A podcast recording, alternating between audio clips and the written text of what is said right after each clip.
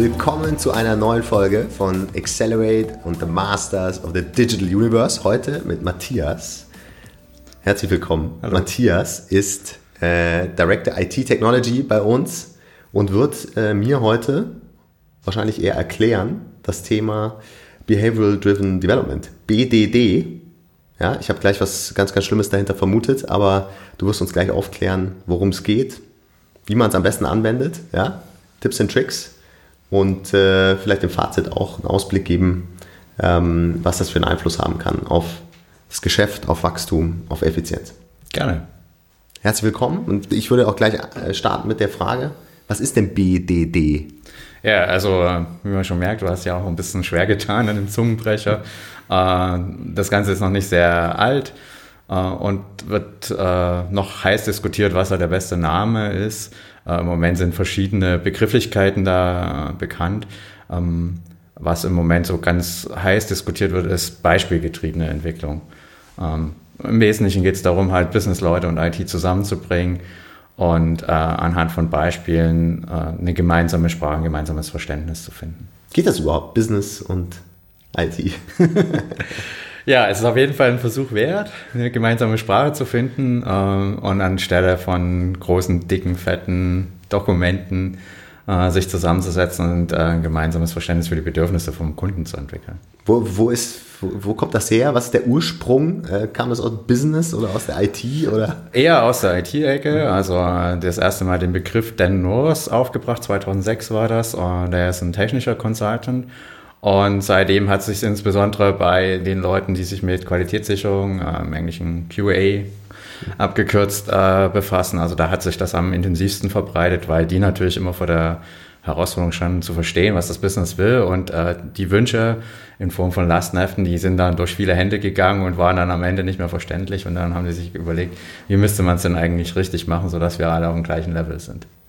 Okay, und das heißt, äh, Anwendungsgebiet ist äh, immer an die Entwicklung eines, eines neuen Tools oder eines neuen Systems oder Features oder? Ist ein äh, klassisches, ist eine Methode für die Softwareentwicklung. Das heißt, in dem Moment, wo man Softwareentwicklung macht, das kann ja heute vielfältige Formen annehmen, äh, da ist das ein sinnvoller Ansatz, um zu verstehen, was man machen will.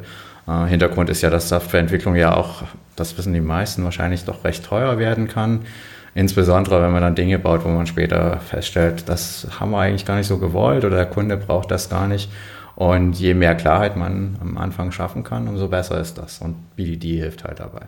Okay, jetzt kenne ich ja so aus äh, den, den meisten Projektkontexten, wo wir dann gerne mal reinkommen, äh, die Vorgehensweise, dass man erstmal alles notiert, was es so gibt, auch aus dem Business, aber auch aus der IT, also klassische technische Anforderungen, Business-Anforderungen und dann die Unterscheidung, das eine äh, schreibt man quasi ein großes Lastenheft für und hofft auf, auf eine sinnvolle Umsetzung, also ein Wasserfallansatz. Und dann eben der etwas agilere Ansatz, äh, bei dem man dann diese Anforderungen nochmal neu priorisiert, vielleicht auch neu schneidet und ja. in kürzeren Intervallen und Zyklen äh, ja, entwickelt und testet und verprobt. Wie passt jetzt äh, das beispielgetriebene äh, Entwicklungsschema da hinein? Ja, ähm, da gibt es gleich, also sehe ich gleich zwei Herausforderungen. Das eine ist halt, ähm, wenn man so einen, so einen Lastenheftansatz fährt äh, und den für ein größeres Projekt anwendet, dann schreibt man meistens Sachen zusammen, die ein halbes Jahr Entwicklungszeit benötigen. Und äh, in einem halben Jahr, da dreht sich das Business schnell. Das heißt, in dem Moment, wo man noch an dem Lastenheft arbeitet, da können Teile von dem Lastenheft schon wieder irrelevant sein und man baut dann einfach das falsch auf, verbrennt viel Geld. Ähm, und ähm, wenn man sich auf die Sachen fokussiert, die jetzt gerade relevant sind, dann hilft einem BDD, die richtige Flughöhe zu treffen, indem man das halt wirklich an praktischen Beispielen festmacht. Äh, wenn man zum Beispiel einen Videoshop hat und möchte für Disney-Filme einen Discount anbieten, dann würde man halt klassischerweise in ein Lastenheft schreiben, äh, ich brauche einen Discount für Disney-Filme. Äh, mit BDD würde man sagen, ich habe hier die Eiskönigin als Film. Wenn ich den in den Warenkorb lege, dann soll bitte an der Stelle 5% Discount er, erscheinen.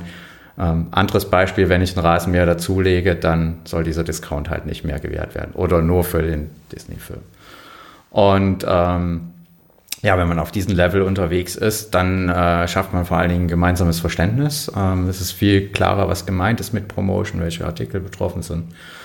Und ähm, dann muss man nicht mehr alles vorab machen, sondern kann das halt so äh, passend zur Entwicklung machen. Spannend. Ähm, das heißt, wie würdest du das jetzt äh, erklären im Sinne einer Relevanz für das, für das Geschäft, für das Business, für den Fach, fachlichen Part? Ja, also ähm, eine extreme Relevanz, wenn, wenn man es richtig implementiert. Natürlich gibt es auch ein paar Stolpersteine, über die man da gehen kann. Dann ist es ein äh, unglaublicher Effizienzschub. Ähm, weil, wie, wie, schon am Anfang erwähnt, wenn man das Falsche baut, wenn man in der falschen Richtung unterwegs ist und das auch nicht gleich mitbekommt, dann sitzen ja meistens immer ganze Entwicklungsteams dran und dann braucht man bloß mal hochrechnen, was so eine Woche Entwicklungsaufwand kostet. Und wenn man die halt in das Falsche investiert, ist das halt verbranntes Geld und äh, das kann man viel besser investieren. Das wäre jetzt eher so die Kostenperspektive. Ja. Ähm, jetzt mal so an, ähm, an tatsächlich dann das Endprodukt gedacht. Ist das, wenn man so will, näher am Kunden oder äh, weil es ja auch äh, behavioral heißt, ja. äh, das heißt, ähm, wird da mehr aus einer Customer Journey heraus äh, gedacht und, und formuliert und angefordert oder was ist da der wesentliche Unterschied? Ja, also ich denke, gerade wenn man ähm, als Unternehmen eher einen kundenorientierten Ansatz fährt und versucht zu verstehen, welche Bedürfnisse der Kunde eigentlich hat, dann kann man mit den Beispielen halt das viel besser dokumentieren und auch erklären, warum man bestimmte Funktionalitäten hat. Und wenn man das kann und dann diese Diskussion mit den technischen Rollen sucht, dann kriegt man dann halt auch Lösungsansätze. Dann kann dann auch mal rauskommen, dass man sagt, so wie du das Beispiel gerade beschrieben hast, ist das eigentlich extrem schwierig umzusetzen. Aber äh, wenn wir die Anforderungen so ein kleines bisschen ändern, wenn wir halt sagen, ne, Rasenmäher dürfen gar nicht zu Videos mit in Warenkorb belegt werden, dann ist das halt relativ einfach. Und das hat dann halt einen Effekt auch in die gegenseitige Richtung. Also das Business äh, kriegt dann halt ein ganz anderes Feedback und kann sich äh, viel besser einstellen und mehr, am Ende mehr Funktionen für den Kunden umsetzen. Jetzt klingt das alles so wieder so schön einfach. Ja? Aus deinem Mund klingt das ja immer so alles einfach und sehr naheliegend. Ja? Und dann fragt man sich natürlich gleich, warum macht das denn jetzt nicht jeder unserer Kunden oder jedes Unternehmen da draußen? Was sind denn die, Schwierigkeiten oder die, die Prämissen, die da selten getroffen werden? Ja, also da fallen mir gleich mehrere Gründe ein. Ähm, natürlich ist die Methode noch relativ jung. 2006 ist noch nicht so lange her. Also gibt es äh, andere Themen, die deutlich länger, deutlich älter sind und äh, auch länger gebraucht haben, sich durchzusetzen. Dann kommt dazu, dass es halt in einem eher technischen Bereich äh, entstanden ist und äh, gerade wenn in den Unternehmen die Techniker mit den Businessleuten noch nicht so intensiv im Gespräch sind, dann dauert es eine Weile, bis dann halt auch beim Business die relevanten Positionen erreicht werden, die da mitmachen. Also es ist vor allen Dingen äh, ein kulturelles äh, Thema. Man muss halt bereit sein, sich zusammenzusetzen und miteinander zu reden. Und manchmal scheitert es auch an ganz banalen Gründen. Infrastruktur ist immer ein valides Thema. Ähm, wenn ich das Stichwort Meetingräume nenne, ich glaube, äh, es gibt kaum ein Unternehmen, das sagt, na, wir haben Meetingräume frei und genügend davon.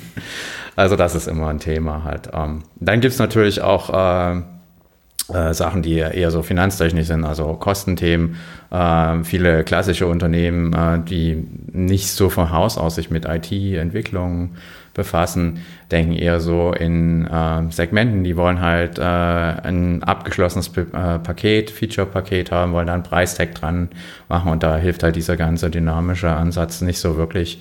Also gerade Unternehmen, die auch mit agilen Methoden noch keine Erfahrung haben und eher so klassisch unterwegs sind, die äh, tun sich halt schwer damit, miteinander zu reden. Und du das hattest du vorhin schon mal leicht erwähnt. Ja. Ich hatte dich auch so verstanden, dass Unternehmen, die jetzt sehr stark auf äh, externe Dienstleister im IT-Umfeld setzen.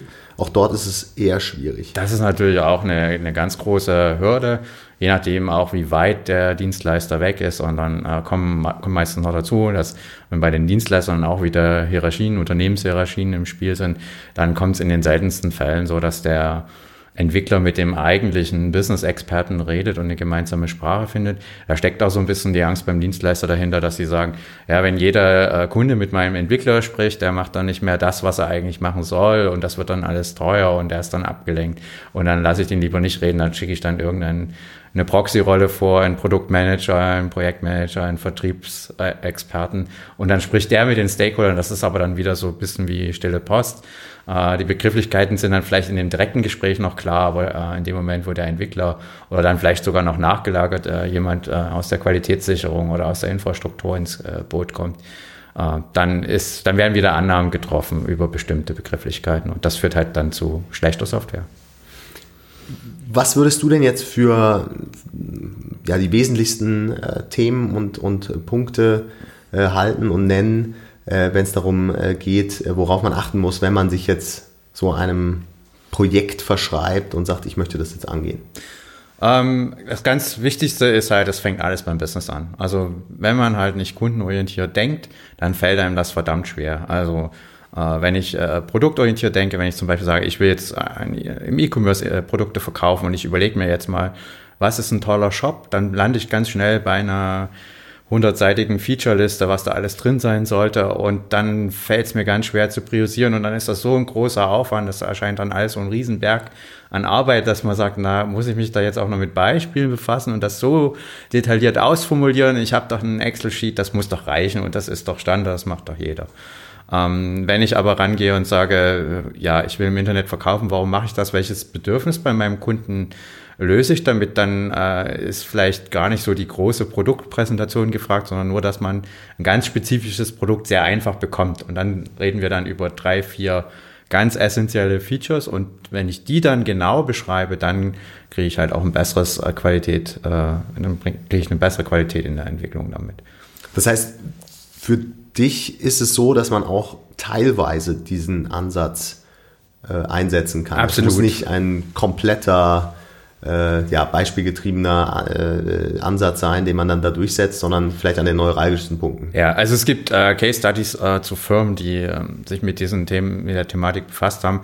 Und die meisten dieser Firmen haben ungefähr drei Jahre gebraucht, bis sie an dem Punkt waren, wo sie gesagt haben, jetzt ist es richtig super für uns und wir können uns das eigentlich nicht mehr vorstellen, dass es anders läuft. Also man braucht eine gewisse Ausdauer, um das einzuführen. Äh, man sollte sich auf jeden Fall Unterstützung holen, Coaching von Exper äh, erfahrenen äh, Leuten, von Experten. Und sicherlich würde es sich auch anbieten, nicht gleich alles am Stück umstellen zu wollen, sondern äh, sich ein Pilotprojekt auszusuchen, wo halt die Anforderungen überschaubar sind und wo man halt auch lernen kann, wo man halt auch mal einen Fehler machen kann. Verstanden. Ähm, Trotzdem, auch bei so Pilotprojekten muss man ja irgendwen überzeugen, der meistens äh, ja, einfach Investitionen oder, oder Kosten äh, verwaltet und dann eben in die Schublade stecken sollte. Ja. Äh, was sind denn jetzt so die, die, äh, die KPI, wenn man so will, oder welche, welche äh, Faktoren ähm, sind denn die, an denen man eigentlich durch, so, durch die Einführung eines solchen Ansatzes äh, dreht und schraubt und Positives bewirkt? Äh, auf jeden Fall die, die Qualität, ähm, also insbesondere wenn man diese Beispiele dann mit der Testautomatisierung verknüpft, äh, die Wahrscheinlichkeit dann ähm, bei der Fertigstellung der Software auf einen Fehler zu stoßen, der technisch bedingt ist, also wo dann halt ein Button nicht funktioniert oder das gewünschte Ergebnis nicht kommt, ist äh, nahe Null. Weil wenn man im Beispiel gesagt hat, der Discount ist da oben zu sehen, dann weiß der Entwickler, äh, er kann die Software nicht abliefern, wenn der Discount da nicht zu sehen ist. Der Test wäre dann rot und äh, das kann man dann durchaus so regeln und sagen, äh, ihr könnt die Software erst zur Abnahme freigeben, wenn alle Tests grün sind. Und die Tests werden halt definiert durch das Business, durch die Stakeholder. Also das ist definitiv dann ähm, eine KPI, die sich verbessern würde. Ähm, eine andere Geschichte ist, dass wenn man das halt eine Weile durchhält, kriegt man ein sehr gutes Gefühl und eine sehr gute Übersicht, welches System, welche Systemkomponente welche Business-Funktionalität enthält. Und wenn an den Business Funktionen dann auch noch äh, Business Metriken dranhängen, KPIs, die sagen, wie wichtig ein Feature für einen Kunden ist, kann man halt äh, relativ schnell mit einfachen Mitteln eine Bewertung seiner eigenen Systemlandschaft machen und sagen, okay, das System ist jetzt wirklich kritisch. Äh, man könnte es sogar mit Umsatzzahlen verknüpfen und sagen, also wenn die Komponente ausfällt, dann äh, hat das den und den Umsatzeffekt. Jetzt, äh, du hattest ja schon erwähnt, dass, dass dieser Ansatz noch nicht äh, ja, so weit verbreitet ist, ja. auch weil er noch so jung ist. Ja. Ähm, nun gibt es ja trotzdem schon, schon Unternehmen, die das eingesetzt haben oder einsetzen. Fällt dir da ein gutes Beispiel ein, von dem du mal erzählen kannst, äh, ja. wo man einfach so einen Effekt, wie du den gerade, oder die Effekte, die du gerade beschrieben hast, auch in der Realität jetzt sehen kann? Ja, also aus den äh, Case Studies, die ich vorher angesprochen hatte, kenne ich ein Beispiel von einer amerikanischen Bank, die halt das implementiert haben und äh, damit relativ genau und detailliert beschrieben haben, die ganzen Prozesse, die mit der Kreditvergabe verbunden sind. Und äh, das war noch vor der Finanzkrise. Und in dem Moment, wo die Finanzkrise gekommen ist, da hat ihr äh, Geschäftsmodell einfach nicht mehr funktioniert. Also die Art und Weise, wie sie Kredite vergeben haben, hat so nicht mehr funktioniert. Und die mussten halt einen wesentlichen Teil ihrer Business-Funktionalität komplett ändern. Und äh, dadurch, dass sie das halt so aufgeteilt hatten, so beschrieben hatten, war ihnen sofort bewusst, welche Systeme müssen angefasst werden, welcher Code muss geschrieben werden. Und die haben es halt geschafft, innerhalb von äh, drei bis sechs Monaten komplett ihr Geschäftsmodell zu drehen und in ihre Software zu überführen. Und das, glaube ich, können die wenigsten Unternehmen in, so einen, in solchen Zeitraum äh, solche großen Projekte durchzuführen. Also typischerweise, wenn man heute sich äh, Projekte ansieht wie eine ERP-Einführung oder Migration, dann spricht man eher über einen Zeitraum von Jahren. Ein ganz erfolgskritischer Faktor, den ich so raushöre, mhm. ist ja, ist ja das Zusammenspiel und die Kommunikation zwischen Fachbereich und IT. Ja. Also das äh, klingt ja immer so äh, zum einen äh, wie so eine äh, wie so ein Stereotyp, dass diese Leute nicht miteinander sprechen können. Mhm. Ich denke, das äh, ist, ist ja wirklich eine Mehr mittlerweile, äh, sondern die Leute können ja miteinander sprechen. Der Fachbereich wird immer technischer, der IT-Bereich muss ja auch immer businessorientierter denken. Äh, trotzdem heißt das ja noch nicht, äh, dass man sich direkt hier zusammensetzen kann und sowas, äh, sowas aufsetzen kann. Für, für ein Projekt, wenn man, wenn man sich dort eben auf die Fahne schreibt, ich möchte das jetzt verhaltensbasierter, beispielorientierter mhm. aufsetzen. Was sind für dich so die, die wichtigsten Tools und vielleicht auch Kommunikationsvorgaben, die, die du da so einem Projektteam aus Fach- und IT-Seite mit auf den Weg geben würdest? Ja. Also ich glaube, es braucht definitiv jemand, der das äh, Ganze ein Stück weit treibt. Also der sich, äh, wie schon am Anfang erwähnt, um so Themen wie Infrastruktur kümmert. Also der auch schaut, äh, gibt es denn überhaupt äh, Zeitslots, wo die äh, beteiligten Rollen zusammenkommen können? Der eine Terminplanung aufsetzt, ähm, ähnlich wie bei den agilen Methoden. Also man, man kennt ja zum Beispiel aus dem Scrum so bestimmte Regeltermine wie Dailies oder Reviews oder Retros. Und genauso muss man halt auch dafür dann halt den entsprechenden Slot finden. Also man kann das sicherlich gut verknüpfen. Aber man muss es halt organisieren, man muss es anstoßen und muss dann halt auch schauen, dass die Business Stakeholder mit ihren Zeitplänen auf den der Entwickler abgestimmt werden. Das ist ja immer auch so ein Grund, dass die, dass das halt nicht passiert, dass die Business-Leute ihren eigenen Zeitplan haben, die Entwickler haben ihren eigenen Zeitplan. Und äh, dann ist das äh, für alle Beteiligten schon mal eine Herausforderung zu sagen, wann kommen wir überhaupt zusammen? Wann finden wir einen gemeinsamen Termin für ein Gespräch? Jetzt möchte ich nochmal kurz den Punkt aufgreifen, gemeinsame Sprache. Kannst du da nochmal ein Beispiel für finden? Ja, gerne. Ähm, wenn man zum Beispiel im E-Commerce unterwegs ist, dann äh, ist ein Thema, mit dem man sich immer befasst, ist das Thema Produkt. Und üblicherweise wird dann in den Lastenheft äh, reingeschrieben, ich möchte, dass mit dem Produkt oder mit dem Artikel was Bestimmtes passiert. Aber wenn man dann tiefer einsteigt, dann merkt man, ja, Produkt, was heißt das eigentlich? Ist das jetzt ein einzelner Artikel? Ist das eine Variante von einem Artikel mit verschiedenen Farbattributen oder ist das ein Bundle, wo halt zum Beispiel ein Tisch und vier Stühle, vier Stühle zusammengefasst werden? Ähm, und diese, diese Fragestellung, was ist das jetzt eigentlich, was da in dem Lastenheft angesprochen wird, äh, die kann man halt im direkten Gespräch sofort klären. Also es fällt halt auf, äh, spätestens, wenn man das Beispiel mit dem Video bringt und in, in das Video in den Warenkorb legt, dann hat man halt eine ganz konkrete Vorstellung, was ein Produkt ist und äh, ein fähiger, qualitätssicherer Tester wird dann halt nochmal nachhaken und sagen, ja, betrifft das jetzt alle Arten von Videos oder auch DVDs oder auch Blu-rays?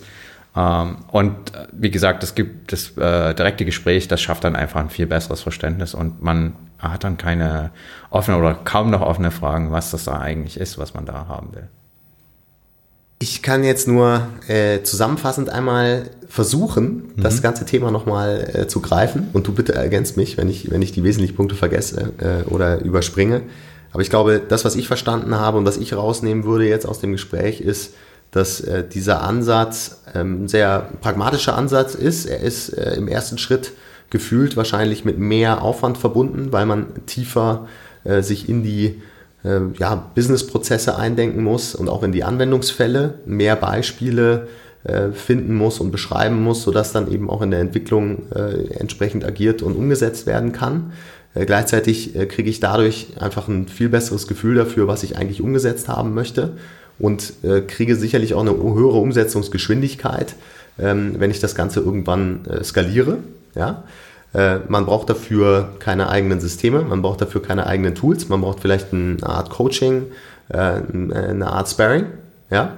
Ähm, das habe ich jetzt so mitgenommen und im Idealfall, äh, beziehungsweise im einfachsten Fall geht es um eine Entwicklungsmannschaft, die man im, die man im Zugriff hat, im direkten Zugriff, vielleicht sogar wirklich komplett internalisiert. Ja, also ich würde nur ergänzen, dass äh, es schon auch Tools gibt, mit denen man das äh, anfangen kann. Cucumber ist da das bekannteste in Richtung Testautomatisierung.